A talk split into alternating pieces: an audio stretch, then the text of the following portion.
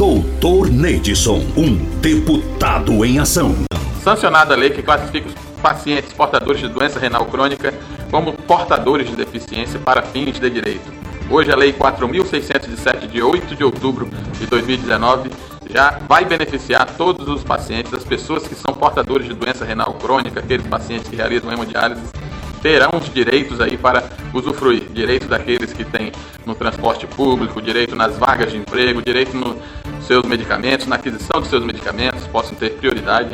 E isso vai ajudar essas pessoas que tanto sofrem hoje no nosso estado de Rondônia, tendo aí uma oportunidade melhor de usufruir de seus direitos e ajudando e auxiliando a cada um deles aí no seu tratamento clínico, no seu tratamento médico e nas vagas de emprego também, além de outras áreas que eles terão seus benefícios. Então, é de suma importância e agradecemos a todos os pacientes renais crônicos do nosso estado. Doutor Neidson, um deputado em ação.